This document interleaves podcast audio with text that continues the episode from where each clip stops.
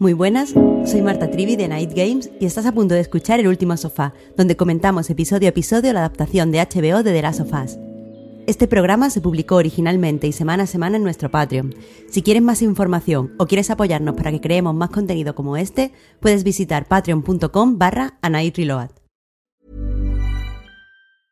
Cool fact a crocodile can't stick out its tongue. Also, you can get health insurance for a month or just under a year in some states. United Healthcare short term insurance plans, underwritten by Golden Rule Insurance Company, offer flexible, budget friendly coverage for you. Learn more at uh1.com.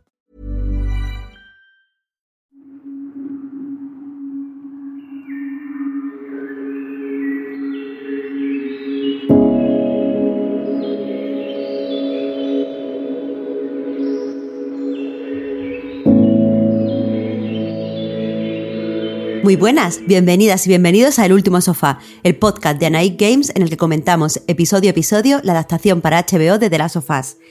Este es el noveno programa, eh, lo dedicamos al último episodio titulado Busca la Luz, y me acompañan los habituales, Juan y Óscar. ¿Qué tal estáis? Hola Marta, ¿qué tal? Muy buenos días. Eh, os lo he dicho antes de empezar, yo estoy un poco triste, pero a la vez contento de haber hecho este viaje con vosotros. ¿Tú qué tal estás, Óscar? Eh, pues yo también, me da pena que se acabe la serie. Tenemos que a lo mejor pensar si se puede hacer algo con esto, porque nos ha quedado, yo creo que nos ha quedado algo chulo, algo interesante y sí que me da penita que acabe. Pero bueno, con respecto al, al episodio eh, en particular. Ahora entraremos ahí también, como, como dije con el anterior, bastante intenso. La verdad es que creo que intenso es eh, un, buen, un buen adjetivo para lo que yo también, Juan, habría definido como, como el viaje que ahora termina. Pero antes de, de, meternos en este noveno episodio, en este último episodio de la primera temporada de The Last of Us, vamos a leer un poco los comentarios que nos dejaron los, los Patreons en el episodio anterior. Lo he dicho durante todos los capítulos, que se me caiga la boca eh, de repetirlo porque no me importa. Eh, está siendo un diálogo muy interesante con, todos vosotros. Creo que, eh, o, por lo menos hablo por mí, pero no creo que mi, mis compañeros lo, nieguen. Creo que estamos aprendiendo todos mucho entre escucharnos nosotros mismos, poner en, el papel nuestras ideas y después leer cómo, cómo reflexionáis por, por vuestra parte. voy a destacar dos comentarios hoy. El primero es de Sergio Torres, que primero, gracias por darnos la, enhorabuena. Eh, pero una cosa de, eh, o sea, reflexiona un poco sobre eh, esto de cómo se ha representado el culto o la, o la secta de, David en el episodio. lo que me gustaría destacar es que, ah, sí, aquí está. dice, cuando vi la escena donde David tiene encerrada a Ellie entre rejas antes de querer seducirla de esa manera tan vomitiva, de alguna manera lo conecté con el discurso militar que sermonea a Ellie, o sea, con el discurso del militar que sermonea a Ellie en Left Behind para que se convierta en alguien como él y tenga los mismos beneficios dentro de Fedra. En dichos sermones, ambos exponen las fortalezas para ser una gran líder de Ellie, pero para mí ambos lo hacen para manipular a Ellie y obtener cosas diferentes de ella ojo, cuidado, qué cosa más interesante aquí, porque tendríamos a un eh, pseudo religioso intentando usar eh, la manipulación para atraer a la gente a su causa, que aquí es una, secta, y a los militares haciendo lo mismo. podrían estar como haciendo un poco espejito de la realidad aquí los guionistas, ¿no? Completamente. es el, meme este de los dos brazos fuertes, ¿no? Que comentáis en el reload en directo, de militares y religiones en este caso. ¿Cómo? Sí, como dos brazos muy fuertes, musculosos de Predator que sean la mano y coinciden en algo, ¿no? Pues ah. ejército y, bueno, el culto religioso en este caso sea la mano como para adoctrinar niños, ¿no? Bueno, pues ahí está, ahí está el vínculo. Sí, sí, muy, muy interesante el comentario, ¿eh? Yo no, no, había, no lo había interpretado de esta manera y muy interesante. Claro, en mi interpretación, cuando lo dice el militar, era como para darle la información al, al espectador, pero claro, visto así, eh, directamente creo que están eh, pues señalando eso, la, manipulación, la, forma en la que Eli eh, muchas veces ha sido como deshumanizado, ha querido ser utilizada no ya por personas particulares, sino por personas que representan cierto estamento. Ahí ha estado fino Sergio Torres. Muy fino. Otro comentario que quería destacar es el de Abel Bueno, que es, es, muy largo, solo voy a leer una parte en concreto, pero dice, eh, para empezar, soy el único que, que, le ha resultado torpemente escrito el último momento de David cuando está intentando violar a Ellie. Eh, lo que, a lo que se refiere es a la frase de eh, The fighting is the part I like the most. Pero esta, esto ahora lo podemos, si queréis, comentar, pero quería él, como digo, es un comentario muy largo y también comenta Abel. Mi otro apunte es acerca de la secta y lo acertado que ha sido su tratamiento. No han sido pocas las ficciones apocalípticas en las que aparecen grupos de personas que practican el canibalismo y siempre se nos ha mostrado de forma normalizada y deshumanizada para el colectivo, un simple acto de casa y superioridad entre similares. En este caso, en las escenas en que, eh, que en realidad provocan terror sobre el canibalismo, lo que más he percibido ha sido la expresión de vergüenza del colectivo. Me gusta este último comentario de, Abel, porque aquí en el, en el, último sofá creo que hemos tratado mucho las ficciones apocalípticas en conjunto y cómo de las sofás las subvierte o las abraza. Y sí que es verdad que yo aquí veo eh, vergüenza y veo eh, muchas mm, personas aún con ese tabú de comer carne.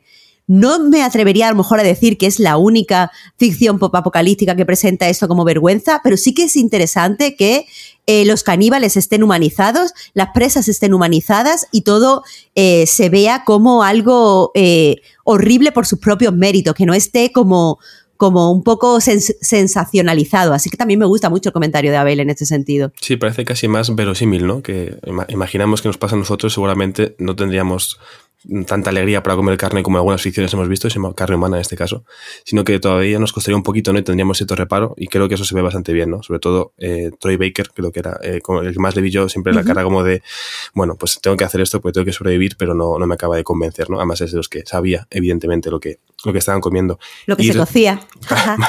sí, exactamente. Y respecto a la primera parte del comentario, eh, respecto a la frase de David, que mucha gente dijo que igual era demasiado, yo creo que en ciertos casos nunca es demasiado, porque yo leía mucha gente que no se había percatado de esta faceta, ¿no? Del personaje en el juego, ni en la serie hasta que dijo esa frase, ¿no? O sea, igual a veces es demasiado eh, podemos, no hace falta explicitarlo todo, ¿no? No hace falta evidenciar toda la intención de un personaje, pero en este caso creo que viene bien porque así mm, toda la audiencia más o menos ha entendido perfectamente cuál era la intención de este personaje tan horrible. Sí, a, mí nunca, o sea, entiendo que en ciertas situaciones puede parecer que ser demasiado explícito puede ser torpe y, estoy de acuerdo en que en muchos casos lo es. Creo que en esta serie ha habido, de hecho, algún momento que otro del estilo. Pero aquí, bueno, eh, lo entiendo también como una, un momento en el que David se quita completamente la máscara, ¿no? Si es que no lo había hecho antes.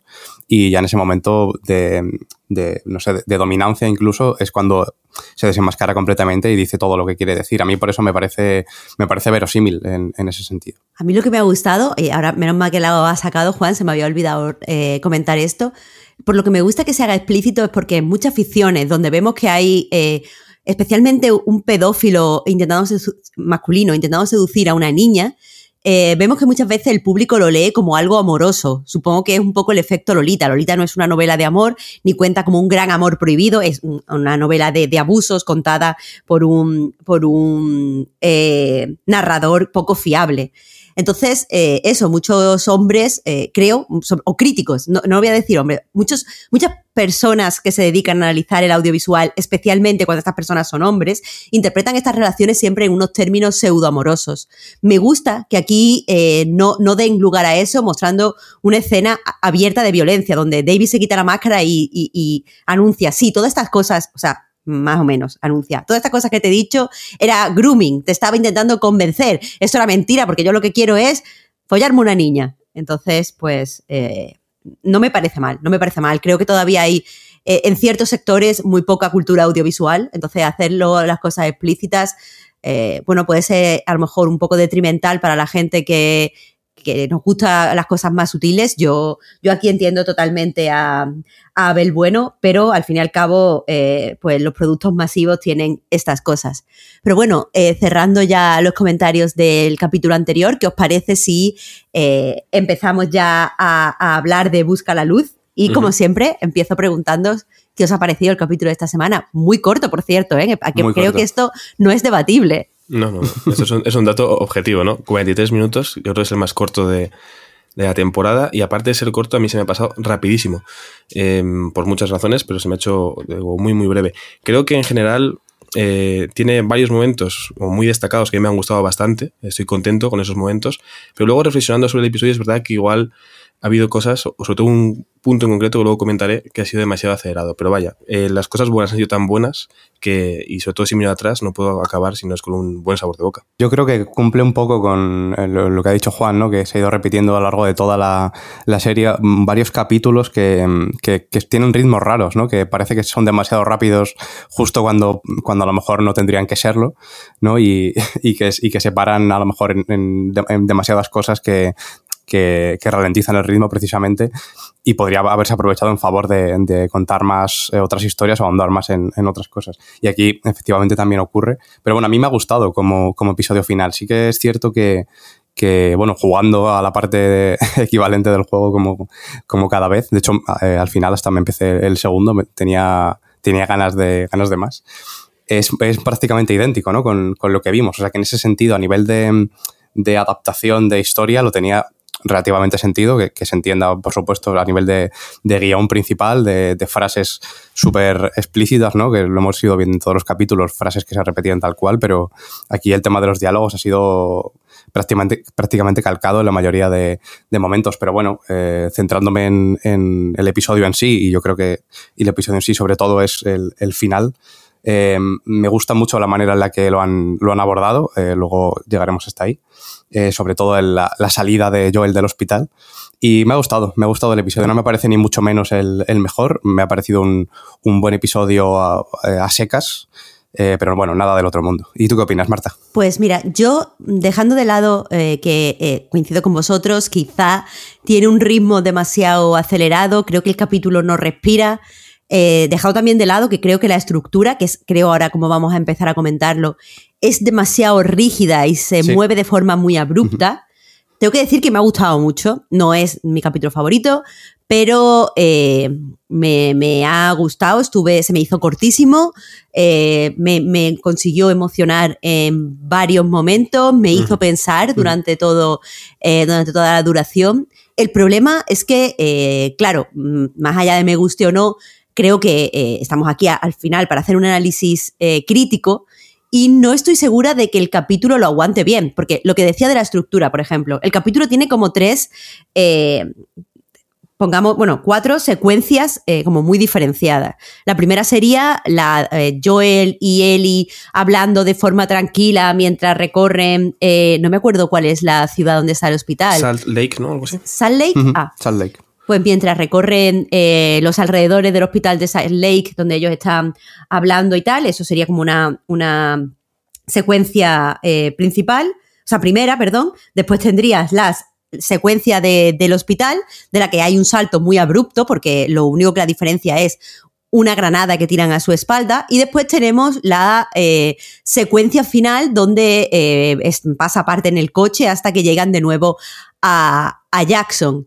Eh, creo que no hay, no, se respira entre secuencia y secuencia. Y creo que el salto entre la primera secuencia y la segunda no es bueno, aunque el salto entre la segunda secuencia y la tercera sí lo sea. Aunque, aunque, antes de meternos aquí, perdón, tenemos que empezar por este nuevo call opening en el que vemos el nacimiento de, de Ellie, donde vemos a Ashley Johnson que al principio, cuando no se la ve y solo se la escucha, se escucha ese, yo pensaba que era Eli. Era, era Eli la de Y de repente fue como, ah, que no es Eli. Claro, es la otra Eli. Eh, pero eso, ¿qué, ¿qué os pareció? Aquí pudimos ver cosas que en el juego solo leemos, como que Marlene y Ana, la madre de Eli, eran amigas. Eh, que Ana eh, murió por, por un, mordisco de un infectado, pero aquí eso podemos verlo todo en más detalle. ¿Os pareció excesivo? ¿Os pareció innecesario? ¿Os gustó? ¿Qué, os pareció? Eh, a, mí sí que, sí que me gustó y hablando de lo que decías, Marta, de, del parecido, a mí eh, hubo momentos de, planos así más de escorzo, con poca luz, que se veía de perfil, que se me parecía hasta físicamente. No sé si eso os llegó a pasar, pero, pero había momentos que decía, joder, eh, realmente, realmente sí que cuadra perfectamente en el papel.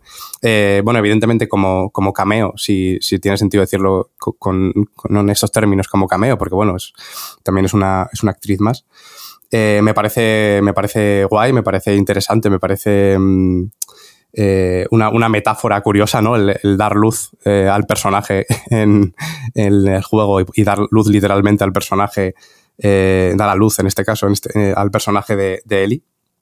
Y yo creo que esta primera parte, que a mí sí que me pareció, me pareció relevante, yo creo que está bien. Em, lo de hilar las partes, ahí ya no, no entro, aunque estoy de acuerdo contigo, Marta, porque em, a mí la estructura también se me hizo un poco rara, lo tenía ahí apuntado, no sabía muy bien cómo encararlo, pero me, me parece perfecto como lo has enfocado tú, ¿no? Me parecía como una sucesión de, de secuencias que cada una iban un poco por su lado, aunque sí que se acaban irando bien. Y yo creo que también viene un poco esto que decía de que tal vez se parezca demasiado al juego. Eh, en ese sentido, ¿no? De, a nivel de cinemáticas, de coger prácticamente todo. Es, en, cierto modo es, está cerca de coger eh, lo que son las cinemáticas del juego y quedarte solo con eso, ¿no? Lo que, lo que se suele decir sin, sin adaptar eh, tanto X partes que, que, sí que tienen más gameplay. pero bueno, centrándome en, lo del principio, a mí me, me, resulta interesante sobre todo porque me da más contexto de, Marlene, ¿no? Al final, Ana de la madre, yo creo que con esas pistas, esas, esas notas que había por ahí, que también se, se entendían cosas sobre Marlene en, en ellas, ya te daba una información, pero que, como hemos comentado muchas veces, no se ve y aquí es donde se aprovecha para, para mostrar estas cosas, ¿no? Que no se pueden mostrar de repente eh, con que Eli se encuentre una nota por ahí desperdigada, ¿no? Y yo creo que sirve mucho más para entender a Marlene, para entender eh, el pacto o, o, lo, que, lo que pudo hablar con, con Ana. Y, y, yo creo que sobre todo por eso me, me parece interesante, ¿no? Por, por, Marlene y por el desarrollo de su personaje y por el contexto del personaje, que hasta ahora eh, parecía eh, o podía llegar a parecer simplemente pues una pues no sé, una, una luciérnaga que cuidaba de él y, y que sabía que existe esa posibilidad y, ya está, ¿no? Con el objetivo fijo y explícito eh, de salvar eh, la humanidad con, con, esa posible cura. Y, y, bueno, y ahora se entiende mucho más, ¿no? Que, que, tiene mucho más trasfondo por ahí. Sí, la verdad que a mí esta, esta primera secuencia me, me, encantó. Es verdad que lo, del, lo de que Ashley Johnson suene evidentemente igual que Ellie es una cosa que hay que destacar porque cada vez que hacía cualquier ruido, eh, sobre todo al forcejear ¿no? con, con este infectado, eh, yo no podía dejar de pensar en Ellie, ¿no? Porque al final eh, con Troy Baker no pasó, y por suerte no pasó, pero no tenía ningún sentido que, que nos recordara a Joel, pero con, con, este caso con Ana pasaba todo el rato. Yo por lo menos no podía dejar de pensar en Ellie y creo que eso lo hace incluso más bonito, ¿no? a mí cuando entra a la casa y dice, It's me. Sí, sí, sí. Eh, fue sí. como, literal, es que es Eli. Claro, encima la casa eh, se parece muchísimo a la casa de Last of Us Parte 2. Tanto la estructura que tiene la casa como lo que se ve desde la ventana. Y dije yo, no sé, entiendo esa especie de medio guiño, ¿no? Pero vamos, me pareció genial porque es muy poético, muy bonito que la madre de Eli sea precisamente Eli, ¿no? O sea, es eh, muy bonito que haya podido pasar algo así. Creo que está bien la escena porque en sí es una escena con un infectado, ¿no? Que la gente se queja de que hay pocos infectados. Tenemos una escena con un infectado. Eh, es una escena aterradora por, lo que está en juego y lo que está pasando. Y encima sirve para, para, dos cosas muy importantes. Para que Marlene sea un personaje como con más peso, lo que comentaba ahora mismo Oscar. Creo que para mucha gente igual, eh, que haya visto la serie y ya está, pues igual se habían olvidado de Marlene, no simplemente, bueno, apareció ahora y, bueno, pues un personaje más, un, la líder de las luciérnagas, pero nada más. Y después de esto, claramente se nota ese vínculo con él y esa importancia y lo difícil que es para ella también no tomar eh, ciertas decisiones.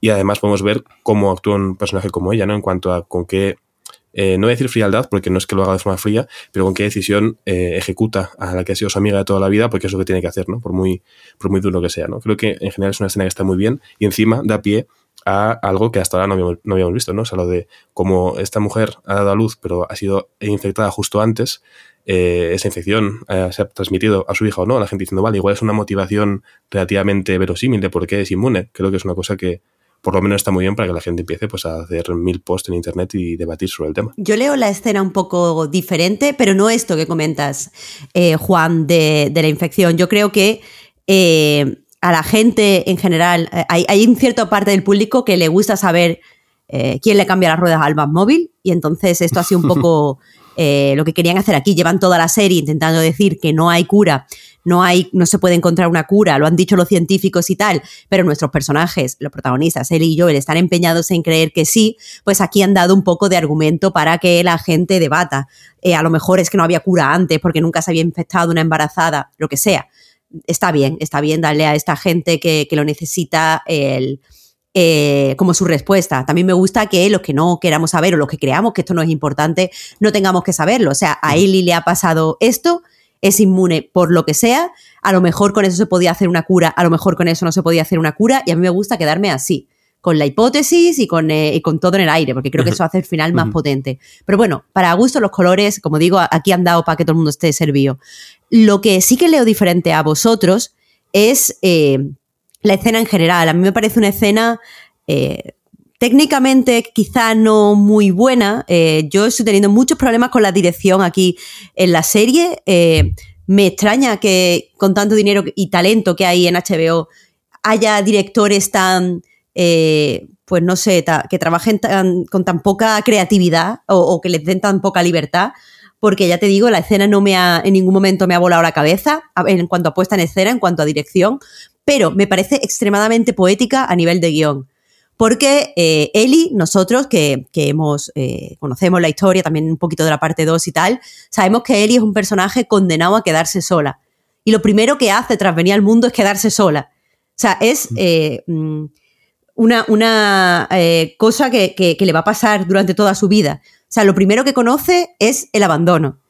Y posteriormente conoce el abandono de Riley. Y posteriormente conoce el abandono, por muerte de todos estos, de Joel. Y posteriormente con Dina. Y posteriormente con... Y, y, al final es eso, es un personaje que las circunstancias de su nacimiento se han repetido una, una y otra vez a lo largo de, de, su vida. Entonces creo que ahí hay un poco la, eh, la violencia, o sea, y la violencia además eso la ha acompañado siempre, porque su madre eh, al final la, mata una, una amiga. Esto se puede ver como compasión, pero es una violencia ligada al amor de la que Last of Us quiere hablar. O sea, Last of Us como, como obra, parte 1 y parte 2, eh, sostienen esa idea de la violencia es extremadamente tóxica y nos corrompe, y el amor puede ser tan poderoso y tan corruptor como la violencia y nos puede llevar a ella. Hay una parte oscura en el amor. Entonces, eh, eso también lo vemos en esta primera escena, los primeros momentos de vida de Ellie, en el que, eh, pues, pues eso, Marlene quiere tanto a su madre que no, tiene otra, no puede hacer otra cosa que eh, matarla para que no se convierta en córdice. Es algo que demuestra amor, pero también eso, violencia. Entonces, yo estaba muy, muy conmovida. Además, aparece en esa escena la que creo que va a ser mi frase favorita de, la adaptación, que es eh, que, bueno, estamos muy acostumbrados, de nuevo, esto de comparar las ficciones apocalípticas, eh, o sea, poner de las sofás en el contexto de ficciones posapocalípticas, pues nosotros estamos acostumbrados, creo, a ver un montón de, nacimientos en ficciones posapocalípticas. De hecho, es casi un tropo en las ficciones de zombies, el que haya en el grupo una embarazada y en cierto momento pues tenga que dar a luz y puede pasar que o, la, o el ruido atrae a los zombies o nace el bebé y es un zombie. Eh, mi peli favorita, para quien lo quiera saber. Eh, o pasan esos cientos de cosas, pero también pasan otras ficciones eh, posapocalípticas. Se me ocurre ahora mismo la de en la que la protagonista es Emily Blunt y no pueden hacer ruido. Eh, un lugar tranquilo. Un lugar tranquilo. En un lugar tranquilo ella se prepara para poder parir sin hacer ruido, porque dar a luz es algo como muy eh, peligroso. Creo, creo que esto se, en Hijo de los Hombres también hay un parto tal que así. Es, es algo que se, que se repite. Los partos en post-apocalipsis siempre añaden como un extra de riesgo, siempre son extra peligrosos más allá de las condiciones en las que se producen. Y, siempre una de las cosas más, más peligrosas es que el bebé llora y el bebé hace ruido y el bebé no se puede controlar y eso van a hacer que nos capturen a todos. Nos va a poner a todos en una posición de debilidad. Y aquí, en vez de ver a, a Ana, a Ashley Johnson intentando calmar a Ellie, la vemos diciendo, sí, sí, que te escuchen. ¿Sabes? Llora, haz ruido, que, que, ¿sabes? Deja tu marca. Y me pareció precioso. Me pareció muy, muy, muy, muy bonito. Eh, en cuanto a eso, a su relación con, el resto de ficciones, pero también en su relación con la persona que va a ser Ellie y las esperanzas que tiene su madre hacia ella. Porque quizá, o sea, yo al, querer percibirlo quizá como una tragedia la vida de Ellie, veo que su madre eso, quería que fuera ruidosa, quería que fuera, eh, tuviera su personalidad, quería que dejara una marca en el mundo. Eh, que al final Ellie quería hacerlo un poco durante, su durante lo que hemos visto en la serie. Ellie quería cambiar el mundo siendo la cura y de repente se lo quitan, se lo quita Joel y lo vemos en una, la vemos en una espiral eh, que acaba eh, pues dejando una marca, supongo, negativa en el mundo, una marca eh, de soledad. no sé, yo lo veo como el inicio de una gran tragedia y desde luego me, me conmovió muchísimo. Em, pero si queréis, pues pasamos ya al melme del episodio. Vamos a em, meternos. una cosilla, Marta, antes te, quería comentar, ya que, ya que lo, lo mencionabas. Que justo no sé si se ha oído, pero me, he reído cuando has dicho que, te ha gustado mucho una frase porque me imaginaba que sería la que había apuntado yo y efectivamente a mí también me pareció muy interesante. Era concretamente. Eh, que se entere todo el mundo, Eli, era lo, primero que decía. Pues eso, pues que se enteren que, que ha llegado Eli. Eh, bueno, eso, vamos a entrar en la primera eh, de estas tres secuencias que, hemos comentado. Vemos a, Joel intentando, eh, asumiendo de alguna forma el papel de, de y Hemos visto durante todo el viaje que Joel se mantenía huraño, era de pocas palabras, y Ellie todo el tiempo intentaba establecer una conexión a través del diálogo pero Joel no, no respondía. Aquí vemos los papeles cambiados, reforzando esta idea que, creo que eh, ha sido como omnipresente en esta, en esta serie, de que Joel y Ellie son muy similares. Aquí vemos a Ellie totalmente eh, desconectada, sin ganas de comunicarse después de, de, los sucesos tan traumáticos que vivió en el episodio anterior, y vemos a, Joel intentando establecer con una, una especie de conexión, primero con tonterías, pero progresivamente metiéndose en temas más personales y más profundos profundos para asegurarse de que la conexión es real. ¿Cómo habéis visto vosotros eh, estas escenas? A mí la verdad que, me gustó por la cotidianidad que, respiraba, ¿no? O sea, realmente me creo mucho del trabajo de Pedro Pascal y de Bella Ramsey, lo cual ayuda a que todo esto funcione. Y ver a, Ellie como tan mm, ausente, eh, por lo menos me convenció incluso más que en el juego. Es a veces sencillo, ¿no? Tiene una actuación, una persona de carne y hueso, se puede transmitir mucho más.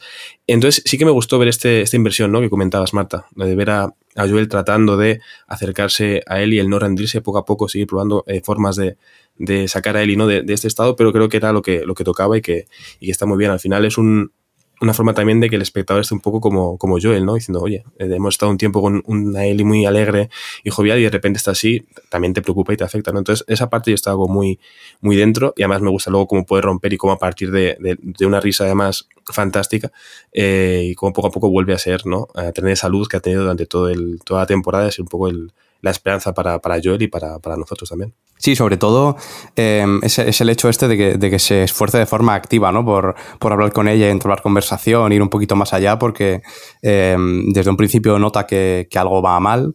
Eh, yo creo que se entiende un poco, ¿no? Como el, el final del camino va a llegar eh, por fin al hospital de los Luciérnagas. Entiendo que también hay un punto de, incertidumbre, hay un punto de, posible separación, ¿no? Yo creo que hay muchas cosas que pueden estar pasando por la cabeza de Eli, que, todo lo que comentaba Marta, que me, ha parecido una reflexión interesante de todo lo que ha perdido, si, si merecía la pena, que se anda un poquito después. Y bueno, no sé si viene un poco también, eh, lo he visto por ejemplo con otra persona que, que, no, que no jugó al juego y, sí que es verdad que puede venir un poco también de, de, lo ocurrido en, el episodio anterior, ¿no? Sí que es verdad que han pasado varios meses. Eh, supuestamente hay un cambio de estación eh, explícito entre, entre una temporada y otra, ¿no? O sea, entre, un capítulo y otro, entre invierno y, primavera, pero bueno, puede que, sigan quedando cosas ahí. Y, y sí, desde luego es, es, es, un poco la consolidación de, de esta relación paterno-filial, eh, esta sensación de, de, Joel ya con respecto a él y de, de, protección, de, preocupación constante, ¿no? Que solo quiere que esté bien. Eh, pero bueno, yo, a mí me parece interesante una cosa concreta, que un, diálogo en concreto, al final, que es cuando Eli deja claro que tampoco tiene muchas ganas de hablar o de, o de darle demasiadas vueltas y, y Joel lo respeta.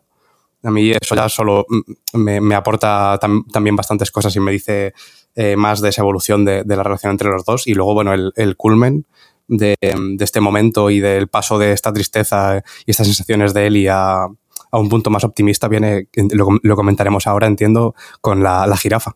Yo a lo mejor la jirafa no la he interpretado, como decía Juan, como eh, una forma de la que Eli cambia y vuelve a ser alegre o eh, vuelve a ser optimista, sino que yo la interpreté como el último momento ya te digo, ya os digo, yo estoy aquí un poco con la mente de estamos mm, presenciando una tragedia, este episodio tiene tono y estructura de tragedia. Eh, no tiene tanta estructura, esto es yo mm, en mi cabeza. Pero yo lo interpreté como eso, el último, o sea, Eli eh, ha sufrido cosas extremadamente traumáticas eh, y han ido siendo progresivamente más violentas y progresivamente más intimidantes.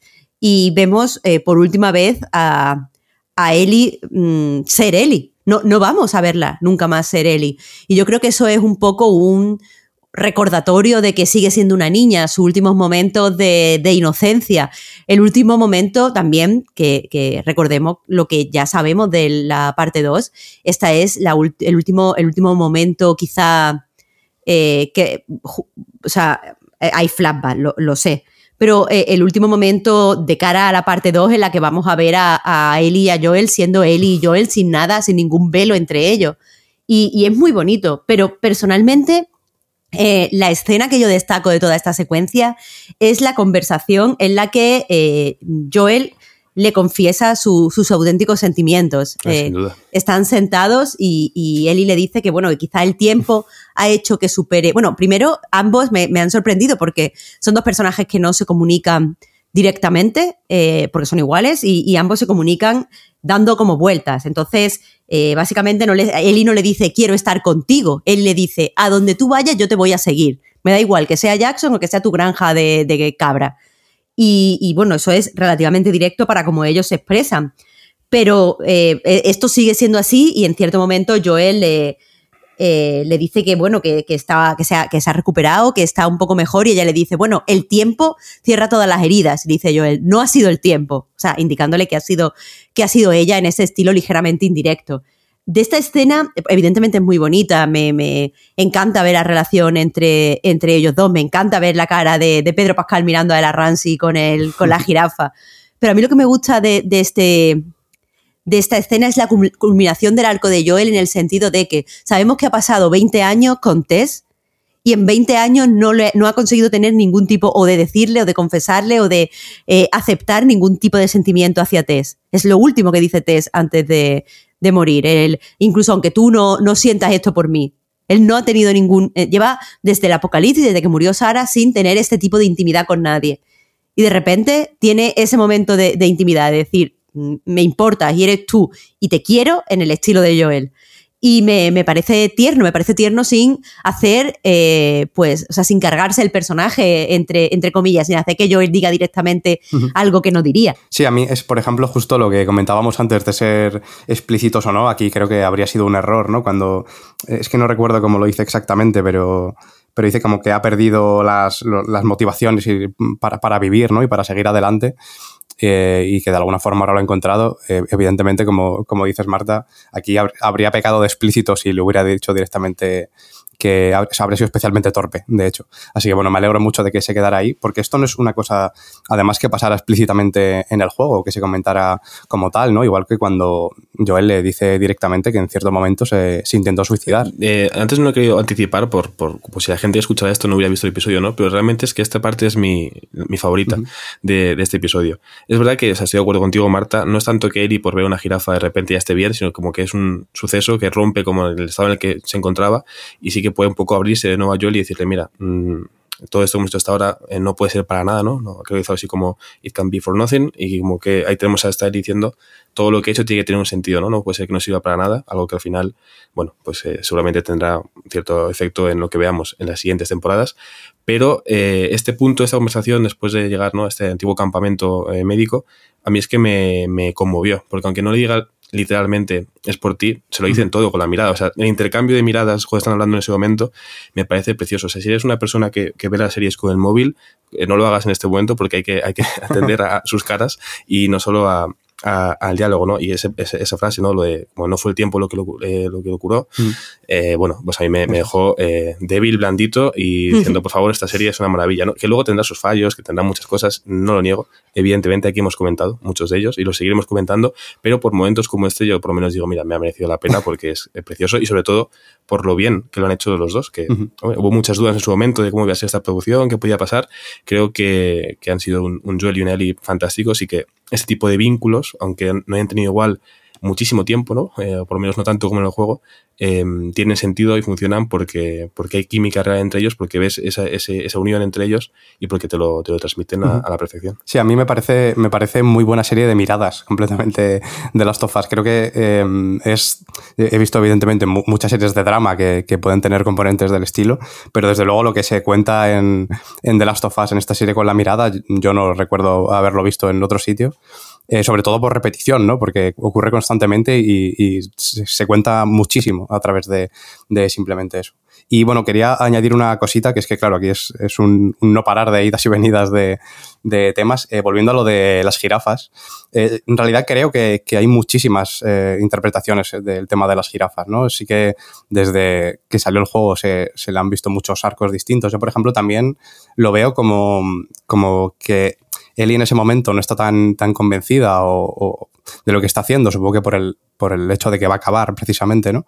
Y, también se puede interpretar como una razón más para cumplir con, la misión, ¿no? Que el hecho de que hay eh, putas jirafas andando por ahí por la calle es, es una forma más de vida, una cosa que, ella desconocía completamente.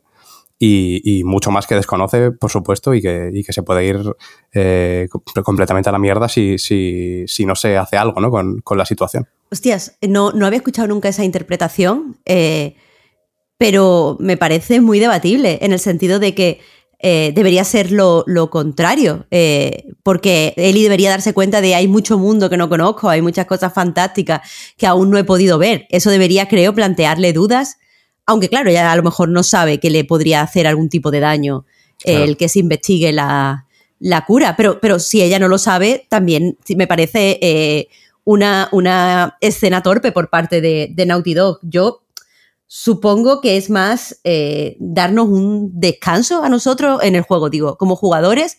Aquí lo interpreto más eso como un último nexo de unión, un último momento puro, quizá, o interacción pura entre, entre Joel y Ellie. Y al final, eh, los animales salvajes siempre han tenido como una especie de lectura en cuanto a, su pureza, lo poco corruptos que están, lo, eh, eso, lo, lo independientes, libres que, que son.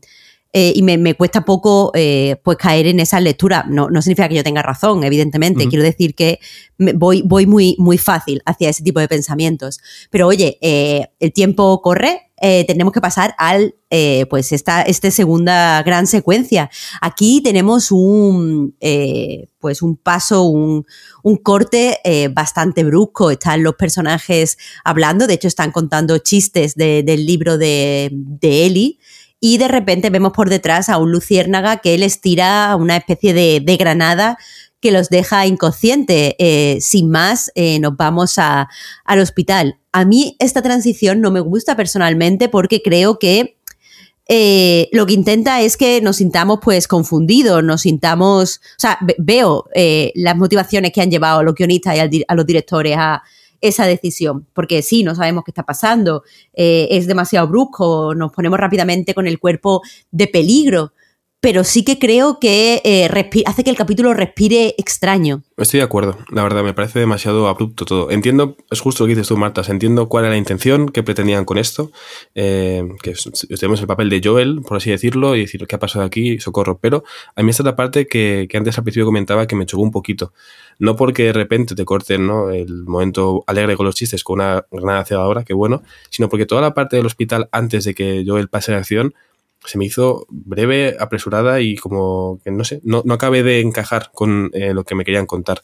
No sé muy bien cómo solucionar eso, no sé si igual en una parte de Marlene hablando con el doctor antes de hablar con Joel, eh, no sé si ver a Ellie antes de la operación y ver qué nos decía, cualquier otra cosa antes de despertarte y venga afuera con empujoncitos ultra incómodos, pero a mí se me hizo como demasiado repentino. No creo que mm. tener escenas de esta acción del juego como la del túnel, del agua y todo esto fuera una solución, pero sí que me faltó algo para no sentirme como tan descolocado de repente. Yo vino lo mismo, vaya, me parece razonable y se entiende la, decisión. Yo no creo que sea una mala decisión per se o una mala forma de, acceder al hospital per se, ¿no?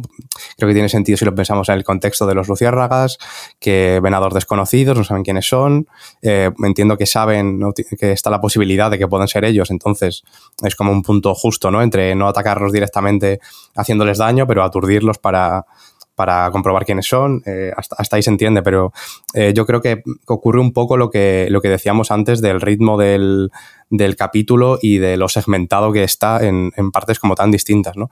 Creo que eh, a lo mejor transicionar un poquito más eh, hacia la parte del, del, hospital habría tenido más sentido a nivel sobre todo de ritmo del capítulo, que, que ya digo, estoy de acuerdo con, con lo que decía Marta, que, que, es de lo que más peca, ¿no? de, de segmentar demasiado eh, las partes y que yo creo que todos entendemos cómo están conectadas entre sí sea, no hay un problema de que algo no se entienda bien, pero eso no quita que, sea un poco torpe también. Esta transición nos lleva al hospital, vemos a Joel eh, recuperándose en la, en la cama y entonces eh, pues conocemos la, bomba, lo que supongo que la gente que no lo sabía ha tenido que, que pues percibir o, interiorizar como algo, mm, yo que sé, un, gran plot twist, que es que, eh, bueno, Eli es inmune y la forma de descubrir la vacuna que, han pensado los luciérnagas es básicamente estudiar su, cerebro y eh, pues usar eh, lo, que encuentren en el aprendizaje para desarrollar una vacuna.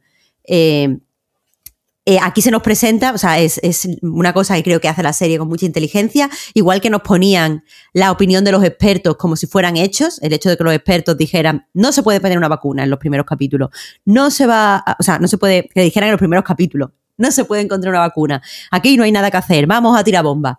Aquí también se nos presenta esta opinión de este, de este doctor, que nos puede sonar o no, eh, como si fuera un hecho. Este doctor cree que eh, lo que le ha pasado a Eli es que tiene en su cerebro ciertos eh, receptores del córdiceps y que van a poder extraer y multiplicar estos receptores y van a poder distribuirlo y crear una vacuna.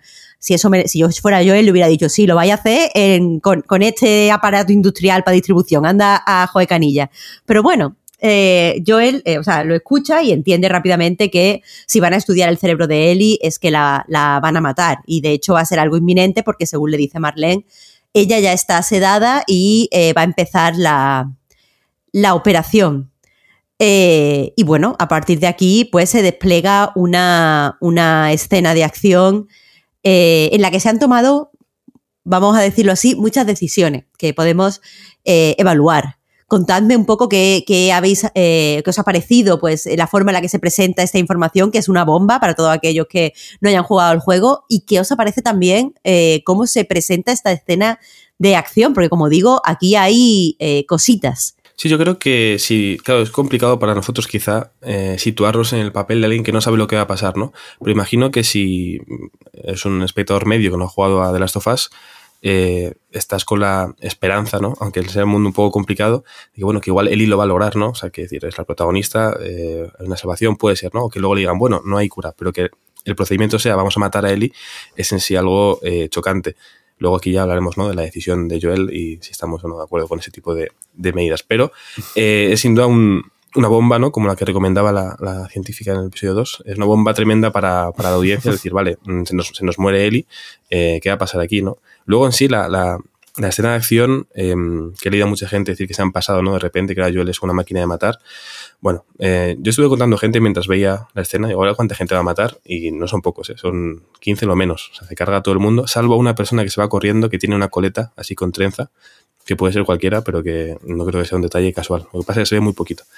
Entonces creo que eh, tiene un sentido dentro de lo que es Joel y cómo lo muestran, hablando de, ¿no? de puesta en escena que comentaba antes Marta con, con el flashback. Creo que el poner a Joel totalmente, eh, no voy a decir que fuera de sí, pero como totalmente frío, implacable, matando a gente incluso cuando se están rindiendo. Eh, un pequeño momento en el que se ve ya cuando está llegando al quirófano y verle avanzando hacia la izquierda, ¿no? Como yendo hacia atrás, retrocediendo a quien era antes, por un pasillo muy oscuro, hacia un túnel de luz, esa luz que puede ser Eli, ¿no? Ya que más de un oyente nos comentaba que le gustaba ver los temas que había con la luz. Creo que al final, para lo que es Joel y para lo que conocemos de Joel, sí que tiene sentido, lo que pasa es que es una auténtica eh, brutalidad, vaya, o sea, es una tremenda carnicería eh, la que monta hasta llegar a ese doctor que puede ser cualquiera y, ese cameo, cuidado, de Laura Bailey que sale ahí también. A mí, bueno, centrándome primero en la presentación en sí de, la información, eh, quiero recordar que se, cuenta que, que, básicamente que él iba a morir de una forma relativamente técnica que a mí me parece una buena forma de que entre eh, más o menos progresivo, ¿no? Porque es una cosa que no, no, es decirte, él iba a morir, no es decirte explícitamente lo que va a pasar, sino que te lo plantea en unos términos médicos que yo creo que se pueden entender sin, sin tener eh, conocimientos técnicos, ¿no? Justo, eh, justo en este caso. y te ayuda un poquito más a procesarlo poco a poco. Y, pero bueno, al final acaba siendo, acaba siendo un poco lo mismo.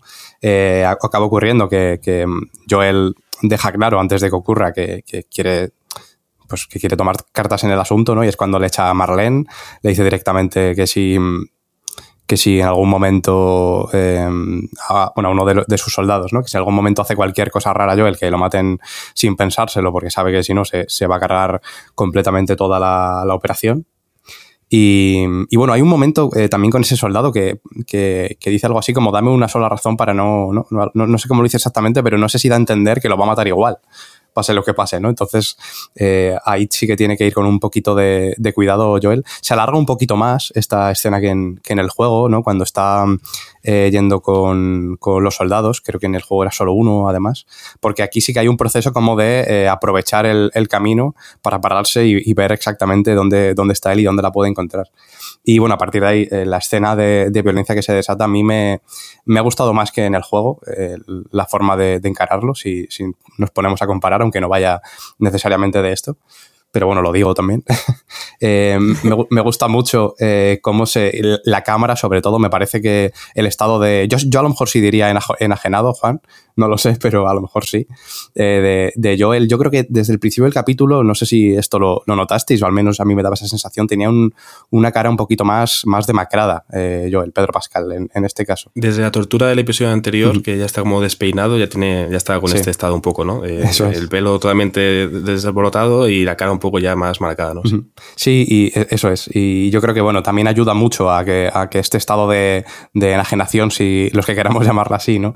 Sea tan, tan potente y sea tan, pues eso, de, de desquicio total. A mí me parece importante la cámara en esto también, porque no vemos tanto exactamente em, la violencia per se, ¿no? La gente que, mata a Joel, sino las, sino que le vemos a él, ¿no? Eh, vemos prácticamente como decisión a decisión que va tomando y que, siempre es, en todos los casos, eh, seguir matando eh, para llegar a su destino, torturar sin importarle absolutamente nada, que le digan lo que quiere saber y que los mate igualmente. Y bueno, eso, evidentemente, hasta llegar a, al quirófano y sacar de ahí a, Eli, el cameo que, comentaba Juan y, todo lo demás. ¿Tú cómo lo ves, Marta? Pues mira, muy bien, Oscar, apuntando lo del lenguaje médico que utiliza Marianne, espérate, ahora estoy. Marlene. Marlene, hoy, de verdad, me ha, bailado el nombre en la cabeza. Muy, muy interesante porque eh, es cierto que es llamativo. Yo no lo interpreté tanto como que fuera por el espectador, sino que creo que era eh, pues un intento de Marlene por deshumanizar a Ellie. Muchas veces los términos médicos. Eh, pues sirven un poco para que no pensemos, pero no solo los términos médicos, por ejemplo, los nombres de, que le ponemos a, los trozos de carne en la, en la carnicería sirven un poco para, para, deshumanizar lo que estamos haciendo y para hacerlo más palatable. A lo mejor decir, a esta niña que yo quiero, que la hija de mi colega, eh, la vamos a matar, le vamos a sacar el cerebro y acto seguido vamos a intentar hacer una cosa, a saber, ¿no? Si se puede. Esto, esto es un poco duro y violento. Entonces, eh, pues usar este tipo de lenguaje siempre lo, lo suaviza y siempre lo hace aséptico, lo limpia. Claro, entonces yo creo que ahí es una de las claves del el call opening. Vemos que Marlene y la madre de Ellie eran amigas. Hay algo que une a Marlene a, a Ellie más allá de esta misión de, de, la vacuna. Y creo que ese lenguaje es como una muestra de la forma en la que piensa Marlene. Al final, si te has hecho líder de las luciérnagas, porque eres una persona capaz de hacer esas cosas, de deshumanizar y de dejar de, de lado a las personas eh, poniendo en el frente la, la operación. Esta lectura, además, interesante de cara a lo que hace eh, Joel, que es todo lo contrario. Entonces, eh, muy, buen punto, eh, Oscar. por otro lado, la escena de acción, ahí no estoy tan de acuerdo contigo, porque si te soy sincera, a mí me parece que está extremadamente mal. Y, pero esto es totalmente opinión personal, quiero decir. Yo entiendo las decisiones que se han tomado y comprendo lo que quieren hacer con ellas. Quiero decir, eh, yo entiendo este, esta decisión, por ejemplo, de poner el sonido un poco como si estuviéramos debajo del agua. Eso tiene un nombre técnico, pero ahora mismo no lo, no lo recuerdo, no, no, lo conozco. Pero todo se escucha como un poco apagado, como debajo del agua. No vemos del todo la sangre, no vemos del todo la crueldad de lo que está haciendo Joel. La cámara se mueve, pero se mueve siempre en pos, o sea, siguiendo la cara y el cuerpo de, de Joel. Entonces, el, yo creo que todo esto lo que intenta reflejar un poco es la forma en la que Joel está totalmente centrado en la decisión que ha tomado. O sea, él ha decidido, voy a salvar a Ellie, cueste lo que cueste, y todo su cuerpo, todas sus acciones, toda su mente está enfocado ahí. Y todo lo demás, todo lo que le rodea se está desdibujando. O sea, la violencia que le está cometiendo para él está desdibujada, la gente que le está hablando para él está desdibujada, eh, el sonido para él eh, no es ni siquiera eh, real, no, no es tan intenso porque lo único que puede pensar es en Ellie. Lo comprendo desde, desde el papel. Es una decisión que, que muchos directores y muchos guionistas hubieran tomado. Pero el problema que yo tengo aquí es que eh, creo que hubiera sido mucho más efectivo a la hora de comunicar la gravedad de las acciones de Joel. O sea, teniendo en cuenta que esta escena es clave, no solo para, para cerrar este, este, este juego, esta, esta serie, sino para dar pie a todo lo que va a pasar posteriormente, creo que no tenemos por qué, o sea, creo, o sea, como ya hemos visto el viaje de él y Joel, creo que cualquiera puede entender eh, a Joel y lo que va a hacer y por qué lo va a hacer. Entonces, ahora era el momento de ver la brutalidad que, lo, que, que eso va a generar, la violencia que eso va a, o sea, que, que requiere el, el, tener a Ellie por encima de todo. Entonces, yo hubiera sido extremadamente gráfica. O sea, hubiera puesto eh, a, los personajes, a los extras gritando, hubiera puesto muchísima sangre, hubiera puesto a, personajes resbalándose eh, en, el, su propio charco de sangre, hubiera puesto a la gente rogando a Joel que no lo hiciera, porque al final esto es algo que Joel en todos los sentidos va a pagar caro y, y es algo que, que, cuya, que la humanidad podríamos ver si queremos va a pagar caro. Y ponerlo de esta forma tan aséptica creo que, que es hacer un Marlene y no me parece bien. Eh, entonces, eh, no sé, yo, yo desde luego hubiera sido, hubiera puesto a Joel como lo que nos han anticipado tantas veces que es, como un monstruo, como una persona eh, que cuando quiere algo no le importan los medios para conseguirlo, una persona violenta y, todo eso teniendo en cuenta que en este propio capítulo también nos han vuelto a decir, oye, y Eli es igual. Yo creo que la anticipación hubiera funcionado mejor con otro tipo de rodaje en esta escena. Pero bueno, esta es la que tenemos eh, vemos, llegamos a, vemos a Joel llegar al, al, eh, al, centro de cirugía pediátrica, recoge a Ellie y ahora tenemos un salto brusco a, al coche. Vemos que, eh, aunque después vamos a intercalar cosas, por eso a mí este salto me parece mucho mejor llevado, por esta uh -huh. forma de intercalar lo que le pasa a, a Marlene, pero básicamente eso, hay un salto y llegamos al coche, nos metemos de lleno en esta tercera secuencia que mencionábamos al inicio. Y eh, pues eso, aquí tenemos a eh, Joel eh, y Ellie reconectando en el coche después de todo lo que ha pasado y vemos el origen de lo que va a ser de las Sofas 2. Vemos el origen, o sea, como, como Joel planta esa mentira que va a determinar la relación entre ellos dos de cara al futuro. mucho también que comentar aquí. No sé ¿Qué sensaciones os dio todo esto? Realmente, el, otra vez poniéndome un poco en el papel ¿no? de persona que no ha jugado el juego, eh, simplemente el momento en el que se hace el corte, que se igual contigo, Marta, eh, creo que funciona mucho mejor que el anterior.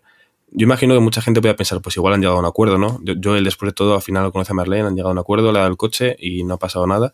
Por lo tanto, creo que queda muy bien el, este, intercalar ¿no? estos momentos temporales para luego al final ver el que para mí es el, el, asesinato incluso más crudo ¿no? de todos los que ha cometido Joel, porque es bastante, incluso a nivel de, de tiro de cámara, ¿no? ver desde debajo, ¿no? ver a Marlene como él pega el tiro es bastante potente. Pero vamos, más allá de, de, de la violencia más gráfica y de la casquería que podamos ver o, desear, creo que es mucho más potente todo lo que sucede con Eli por, por ser los protagonistas y por lo que va a venir con esto, ¿no? Al final eh, yo creo que Joel se convence a sí mismo, ¿no? De que puede convencer a Ellie, pero quiero decir, Ellie no es, no es tonta ni mucho menos y evidentemente eh, a sospechar de esto, ¿no? De hecho, en cuanto pueden, cuando tiene ocasión, y se le ha pasado un poco el efecto, se, así se lo comenta. Creo que es una cosa tan bien hecha tan potente que han hecho muy bien al mantenerlo igual, ¿no? O sea, hubiera tenido uh -huh. poco sentido cambiar una coma de todo esto porque funciona a la perfección, vaya. Y más aún si después ya hemos eh, conocido la segunda parte y vemos eh, dónde, dónde, ha desembocado y los temas que, que, trata y cómo lo hace, ¿no? Creo que mmm, estaba todo muy bien como estaba en el juego y verlo otra vez en la serie es tan potente que entiendo que la gente que no lo conociera eh, pues esté flipando, ¿no? no es un, un final tremendísimo. Yo también estoy de acuerdo en que esta transición al momento del coche y esta escena en general es, es, muy potente y muy buena. Y en realidad eso sobre todo tenía mérito la base, ¿no? Porque eh, es exactamente igual. Incluso yo no tenía claro cuando vi el... Um, el, el, capítulo de, de, la serie, lo que comentaba Marta de los flashbacks sobre lo que había pasado con Marlene, eh, como Joel la mataba, justo además, el, en concreto, eh, con la mano debajo de las piernas de, de Ellie, la, la, mata directamente disparándole, creo que en la, en la tripa, en el torso.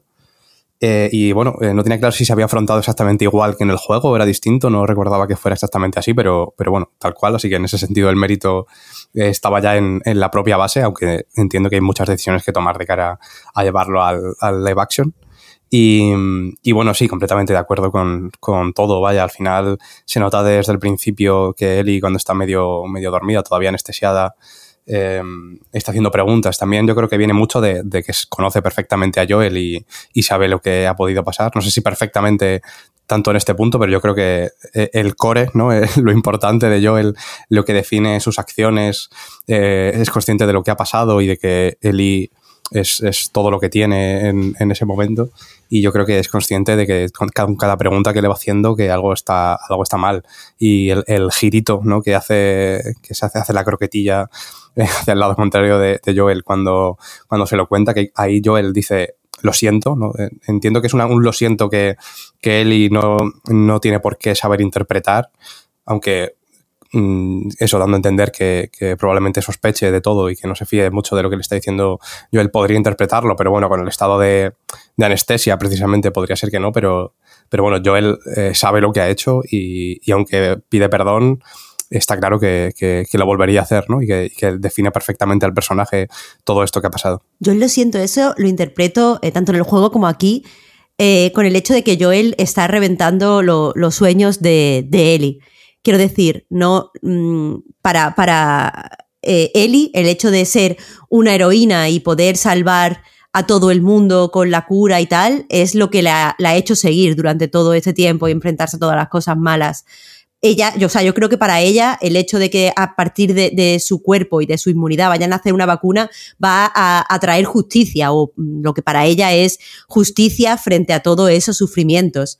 Y supongo que en base a eso, como es normal, porque Ellie es humana primero y una niña chiquita después, eh, bueno, una adolescente, se, cree, es lo que la hace especial, lo que, lo que no sé, la, la, diferencia de los demás. Y Joel lo que le dice no es solo eh, no hay cura eh, y tal, sino que le dice, hay muchos inmunes, tú no eres especial, tú, eh, hay, cientos como tú y esto no vale para nada. O sea, le acaba de mm, quitar un poco una de las razones que tenía para seguir viviendo y para seguir moviéndose. Y creo que por eso Joel le dice, eh, lo siento. sí que es cierto que, bueno, esta escena del coche, como os digo, de, desoladora. Joel, además, que creo que se comenta muy poco, pero miente con muchísima eh, facilidad eh, y a mí eso me, sorprende. La, normalmente cuando una persona miente en cine siempre hay eh, algún tipo de, primerísimo primer plano que nos indica que eso es mentira o un plano detalle que nos enseña otra cosa y nos muestra un recuerdo de que esto es mentira. Aquí él miente como, como respira, con mucha facilidad. Y bueno, eso es, es cruel.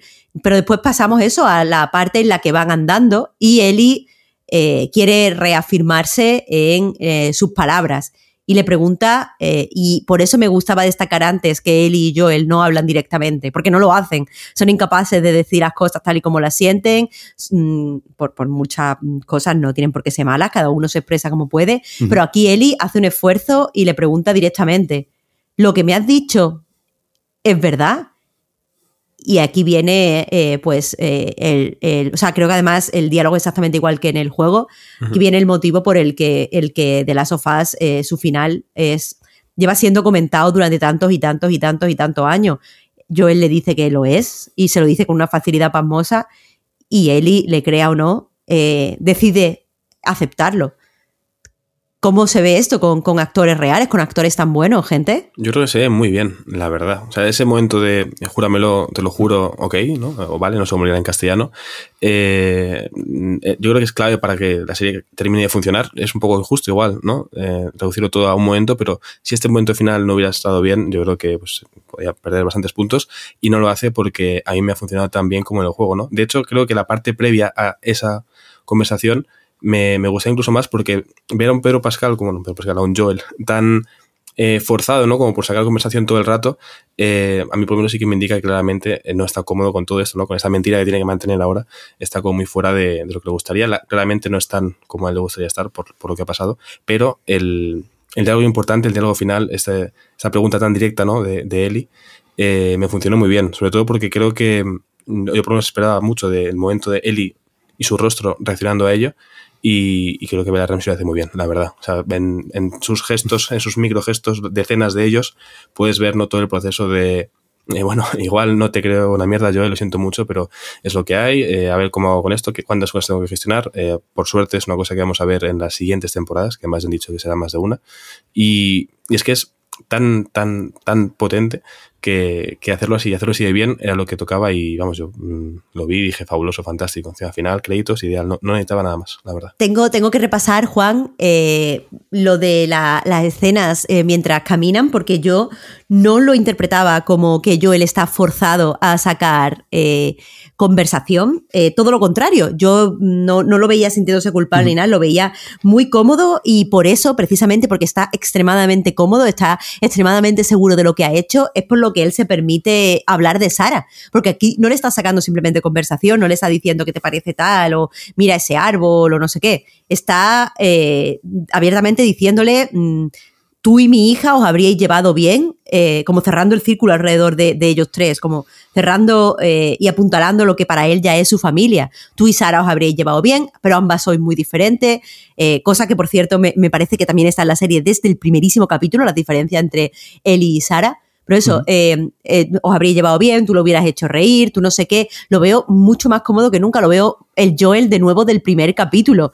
Eh, y eso precisamente me parece que, que, para mí tiene, tiene sentido y le da a la serie una perversidad muy interesante, pero tendré que revisionarlo si, si tú me, me dices que lo notas eh, incómodo. Mí me parece muy importante la, escena de antes precisamente por, por, eso, ¿no? Por la naturalidad con la que, con la que lleva Joel la situación, con la tranquilidad con la que habla eh, con él y sobre Sara incluso, ¿no? Que como dices se permite eh, hablar de cosas tan, tan personales. Probablemente por, por, eso, ¿no? Porque ya no hay ningún obstáculo entre, entre él y, y Eli, ¿no? Entre Joel y Eli, y ya se puede, puede formar esa familia. Eh, y, ya la, la, tiene, la tiene eh, de base para siempre, ¿no? Eh, ya, ya, puede vivir con ella, ya se van a ir, se van a, ir a, Jackson, dejan claro que es el plan. Y, y, bueno, y a partir de, ahora puede continuar su vida con ella. Y la realidad es que eh, Eli, por mucho que también se parezca mucho a Joel en muchos sentidos, eh, y aunque seguro que en parte le, le, parece bien eh, poder seguir su vida con, con él, eh, yo creo que también queda claro en la respuesta final, el ok final, creo que, que dice muchísimas cosas en realidad, ¿no? Cuando después de todo dice, bueno, es que no puede ser que, que, estemos hablando aquí de, estas cosas mientras yo tengo esto en la cabeza, lo vuelvo a preguntar directamente, vuelvo a mentirle yo, él, efectivamente, y el ok del final de, de Eli, pues eso, ¿no? Deja claro que que, que Eli va a seguir a Joel hasta el final, por mucho que, que, no, que no, se crea lo, lo, que le ha contado él, por mucho que, que no esté de acuerdo con, con, la decisión o que yo hubiera hecho otra cosa, la realidad es que eh, por mucho que sea mentira, va a seguir hasta el final a Joel. Y, y yo creo que lo que dice eso, además de, de, muchas, muchas cosas más ¿no? que, que, se van a ver y se van a andar más en, en la parte 2. Debo daros la razón antes de que esto termine, porque tenéis toda la razón. Yo creo que es más así lo que decís, que la incomodidad no es tanto de Joel, sino de que bueno, él está muy cómodo, pero igual es porque he confundido pensamientos en mi cabeza y el incómodo era yo. Igual yo estaba incómodo por decir, Joel, ¿qué haces? ¿no? Porque estás tan tranquilo. Eh, puede ser, puede ser. Es bueno, puede ser que fuera yo el que estaba incómodo ante la eh, normalidad eh, aparente que quería dibujar Joel cuando no era así. Así que sí, sí, tenéis, tenéis toda la razón.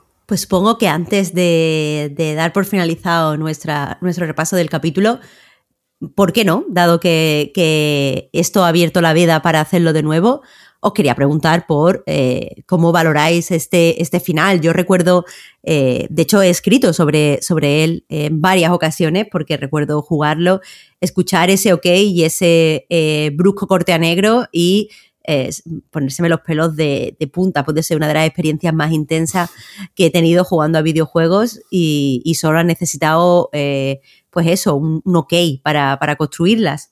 Eh, así que eso, mucha gente está ahora valorando si lo que ha hecho yo es bien, mal, qué nos parece. Eh, ¿Tenéis alguna opinión en este sentido que queráis compartir? Yo puedo eh, añadir que creo que este OK para mí por lo menos ha cambiado una vez eh, salió de Last of Us Parte 2. O sea, cuando salió el primero y al jugar el primero yo lo veía como, como Oscar, ¿no? De un, oye, ante todo, pase lo que pase, sigo contigo. Después de conocer lo que pasa en el segundo, en este OK, o por lo menos eh, con el recuerdo del rostro de Bella Ramsey al decir este OK, yo veo más un ok, sé que es mentira, eh, asumo que es mentira, te doy una oportunidad para decir la verdad si no lo has hecho. Esto hace que nuestra relación sea una distinta a partir de ahora porque no tenemos, eh, la confianza que habíamos labrado ya no está aquí porque te estoy dando una oportunidad, aunque nos cueste a ambos, de hablarlo y has elegido eh, ceñirte esa mentira, ¿no? Entonces creo que la lectura aunque sea un poco trampa, para mí cambia debido a que sé lo que pasa después, ¿no? Lo cual hace que sea también interesante. Creo que si una, cosa puedes revisitarla y puedes encontrar distintas lecturas, también sigue siendo interesante. Pero vaya, que no sé nadie para comentar esto, tiendo aquí a Marta que ha escrito sobre el final. No, no, bueno, a ver, yo he escrito sobre el final en base a ¿Hizo bien Joel o no hizo bien Joel? Una cosa que no tiene en realidad ahora estoy pensando demasiado sentido, porque al final tú puedes entender lo que hizo Joel, identificarte con la de esa de Joel y ser mm, conscientes de que eh, a nivel de pues lo que hizo pasando por encima de, de Eli, le dos deseos de Eli, no es lo correcto y no es lo que hay que hacer. Es un tema eh, complejo y creo que mucha gente, o sea, creo que, es muy difícil debatir porque muchas veces mezclamos lo que nosotros haríamos de perder a un hijo con nosotros somos los hijos y, no lo que no nos gustaría que nos hicieran. Y, es un tema, eh, como digo, complejo. Me gusta, Juan, que lo pongas en, el, en, en los términos de la interpretación de este ok, porque yo sí que recuerdo cuando lo, viví, percibirlo como el final de la inocencia de, de Eli. O sea, de, mm, no tanto como lo acepto y ya, sino como una persona diciendo, vale, ahora mismo sé quién eres y sé quién soy por eso, y sé qué has hecho y sé qué voy a hacer, y nuestra relación ya no es esta relación inocente donde yo te cuento chistes. Esto acaba de cambiar. Entonces, me, percibí de las sofás como un viaje en el que se construye una, relación entre dos personas y de repente descubrimos justo en el mismísimo final que esa relación es mentira. Y, me pareció extremadamente profundo, extremadamente perturbador, pero también extremadamente real. Y aquí eh, Ramsey ha conseguido transmitirme exactamente lo mismo. El hecho de que esto que nosotros hemos visto tan encantador, eh, a partir de este momento está fundamentado en una capa de mentiras y de, de no respetarse el uno al otro, porque, joder, Joel, eh, más allá de que nosotros ah, hiciéramos lo mismo, no lo hiciéramos, nos parezca bien, cualquier cosa, eh, Joel ha pasado por encima de los deseos de la persona que quiere y muchas veces hay que respetar los deseos de las personas que queremos, aunque estos deseos nos hagan daño, aunque estos deseos no los entendamos, aunque estos deseos no sean los que, los que coinciden con los nuestros. Y, y Ellie tampoco al final termina de respetar a Joel, porque si, la, si lo respetara le diría, pero es que sé que es mentira. Dime qué pasa, vamos a comunicarnos. Ambos, eh, pues no sé, de, cierta forma han matado la parte más pura de, su relación. Podríamos decir que han matado a la jirafa. Yo diría, eh, con respecto a lo del tema del, del final, eh, sobre todo, en realidad tampoco creo que, pueda haber mucho debate, sobre todo por lo que comentabas. Y yo creo que la, base está clara y creo que, hay que decirlo, que se puede entender, como, como dices Marta, las, las, decisiones que toma Joel. Quiero decir, eh, se puede, si nos preguntamos por qué, hay una respuesta que es un motivo. Te puedo decir porque, eh, por el contexto de Joel, por todo lo que ha perdido, porque Eli es, es lo, lo único que tiene y, podemos llegar a esa conclusión y entenderlo, ¿no? La ve como su hija, yo, yo no soy padre, no puedo, no puedo responder ante eso y, y, estoy completamente de acuerdo con que una cosa es lo que queríamos y otra cosa es también... Eh, aparte de pararte a valorar, que eso también es lo que eh, entiendo que puede ser debatible, ¿no? Pero la vida de, de una persona con respecto a, a toda la humanidad, eh, también el, tema de la decisión de, de, Eli me parece clave, ¿no? Porque es cierto que en ningún momento se da a entender que le hayan dicho a Eli, oye, te va a pasar esto. ¿no? Si, si, te haces, si te sometes a esta operación y, y te sometes a, a, esto para que de alguna forma podamos encontrar una cura, eh, vas a morir. Eso no se le dice directamente, pero no hace falta que se le diga para que sepamos que es verdad. Tal vez aún así eh, pueda existir un punto de, bueno, a lo mejor igualmente, ni que sea comentárselo, ¿no? ni que sea saberlo, eh, por su parte sí que, sí que estaría bien, eso lo puedo entender. Pero bueno, la realidad es que eh, se sabe, se sobreentiende, se dice explícitamente.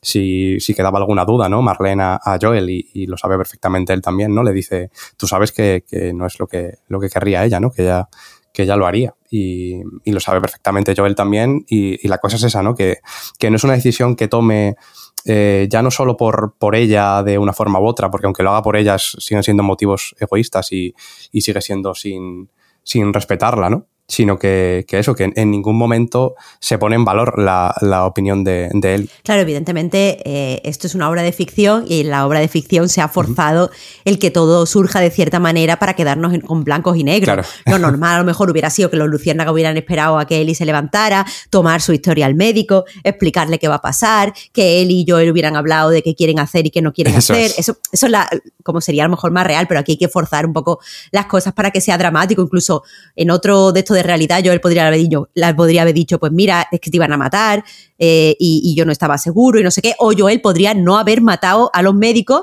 haberse la llevado y haberle dicho, volvemos cuando ella esté consciente y tenga toda la info. Pero eso son cosas, ya os digo, del mundo real. Aquí surge así. Eh, pero bueno, eso entiendo que, es un final extremadamente impactante. Me gusta ver eh, la gente ahora debatiéndolo y diciendo estas cosas. Creo, no sé si estaréis de acuerdo conmigo, que llegados a este punto nosotros ya no podemos aportar más, simplemente podemos leer eh, pues las, relaciones, las reacciones de la gente que ha jugado, las relaciones, reacciones, de nuevo, perdón, de la gente que no ha jugado y se ha encontrado este final por primera vez. Podemos autoanalizarnos para ver si seguimos pensando igual sobre el final o no. Pero creo que aportar, aportar, no tenemos mucho más que aportar. Así que, de cara a terminar eh, este último sofá, eh, os abro oh. la puerta a que pues hagáis una última valoración de, pues no sé, este, este viaje desde Boston hasta Salt Lake City y de cómo lo habéis vivido vosotros. Ha sido triste ese último sofá, siendo además el último. El último sofá, es doblemente, doblemente, qué triste todo. La verdad que creo que aquí se puede hacer una doble lectura, yo creo. Por lo menos por mi parte voy a hacer una doble lectura, tanto de lo que ha sido el viaje de la serie como lo que ha sido el poder comentarlo. Yo siempre eh, abogo por eh, la conversación cultural que se genera en torno a los distintos productos ¿no? que podemos eh, bueno, consumir. Es un término feo, pero a veces es un poco el, más socorrido. Eh, es una cosa que, por ejemplo, pues me gusta mucho que juegas, ¿no? un podcast muy bonito que, que Marta Trivi, Alberto Lona, el mejor podcast de cine series en castellano. Porque al final, una película te guste más o menos, una serie te guste más o menos, si luego participas, aunque sea como oyente de esa conversación, yo creo que siempre gana enteros. ¿no? En este caso, la serie para mí ha mejorado mucho por el hecho de poder comentar la serie tanto de forma, ¿no? aquí como vosotros en el último sofá, como luego de forma síncrona con la gente en los comentarios de Patreon. Creo que se ven más lecturas, ves otra serie de enfoques y eso hace que sea un poco mejor, ¿no?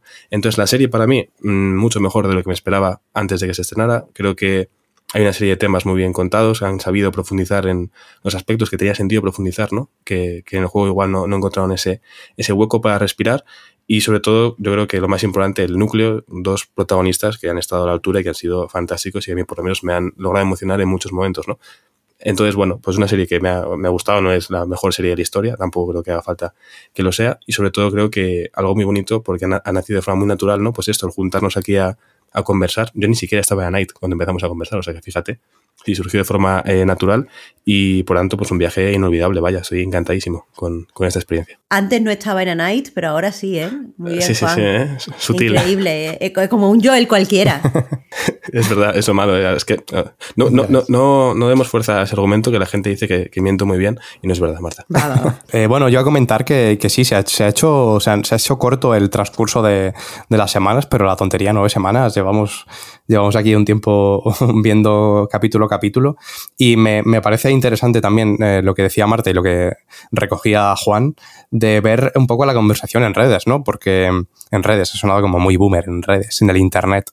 Eh, porque es verdad que, bueno, yo en, en, esa época, la época de las tofas, aparte de que ni siquiera eran tan activas en general las redes, eh, la realidad es que no había eh, tanta masa eh, potencial de usuarios, ¿no? Pues, pudiendo comentarla y compartirla. Es verdad que también de que haya mucha gente, pues también puedes leer muchas, muchas tonterías, por supuesto, pero también eh, si sabes un poco dónde mirar y, y dónde buscar en, en Twitter y en, y en, otros sitios, yo creo que se, se, es interesante ver las lecturas de la gente.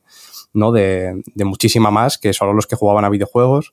Eh, yo he visto lecturas que no, no, había visto del juego original en, en, en, su momento. Y yo creo que ha aportado mucho a, a, la conversación y creo que era una historia también que, que lo merecía, en realidad, ¿no? Poder llegar a, a, mucha más gente.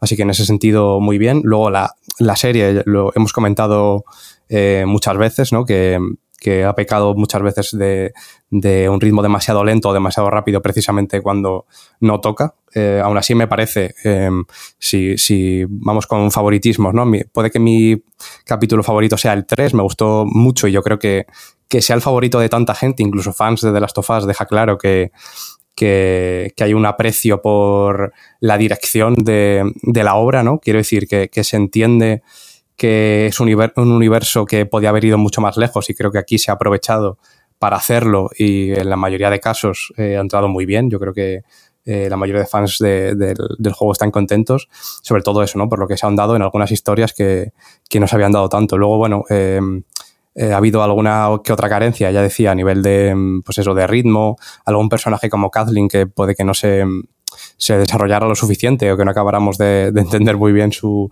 papel en, la serie. Pero bueno, en general muy bien y creo que se pueden hacer muchas lecturas, como decía Juan, y también, eh, aparte de lo técnico, por supuesto, yo creo que es una historia muy emocional por sí misma, ¿no? Y, y, eso no te puedes desvincular de esto. Podemos ser cínicos y hablar solo de lo técnico, pero la realidad es que Em, yo creo que te saca mucho la, lagrimita generalmente, ¿no? La serie, con muchos momentos, ya, no solo porque te saque la lagrimita, pero a veces te emociona sin que te la saque necesariamente, ¿no? Y, me ha parecido una serie muy estimulante, eh, con un ritmo en realidad que, por mucho que haya tenido idas y venidas, creo que se adapta a una serie relativamente blockbuster, ¿no? En ese sentido, pero eh, al mismo tiempo tratando una buena historia y creo que el balance que se ha conseguido en general ha sido, ha sido bueno. Pues con estas últimas eh, reflexiones como colofón, despedimos aquí eh, el episodio. estaremos pendientes de que nos comentáis, estaremos pendientes de cómo se recibe toda esta serie y qué tipo de pozo cultural deja pues en todo aquello público que se ha sumado ahora a esta historia.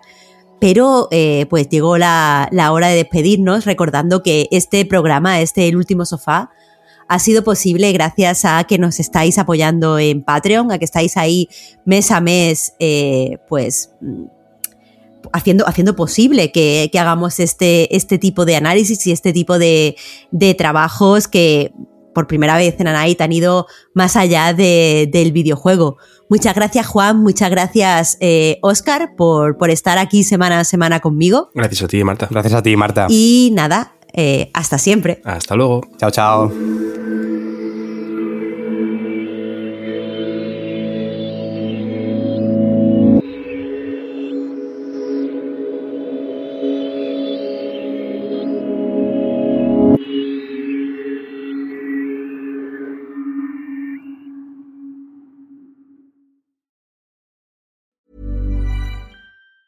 Hi, I'm Daniel, founder of Pretty Litter. Did you know cats tend to hide symptoms of sickness and pain? I learned this the hard way after losing my cat, Gingy. So I created Pretty Litter, a health monitoring litter that helps detect early signs of illness by changing colors, saving you money and potentially your cat's life. Pretty Litter is veterinarian developed, and it's the easiest way to keep tabs on your fur baby's health right at home. Go to prettylitter.com and use code ACAST for 20% off your first order and a free cat toy. Terms and conditions apply. See site for details.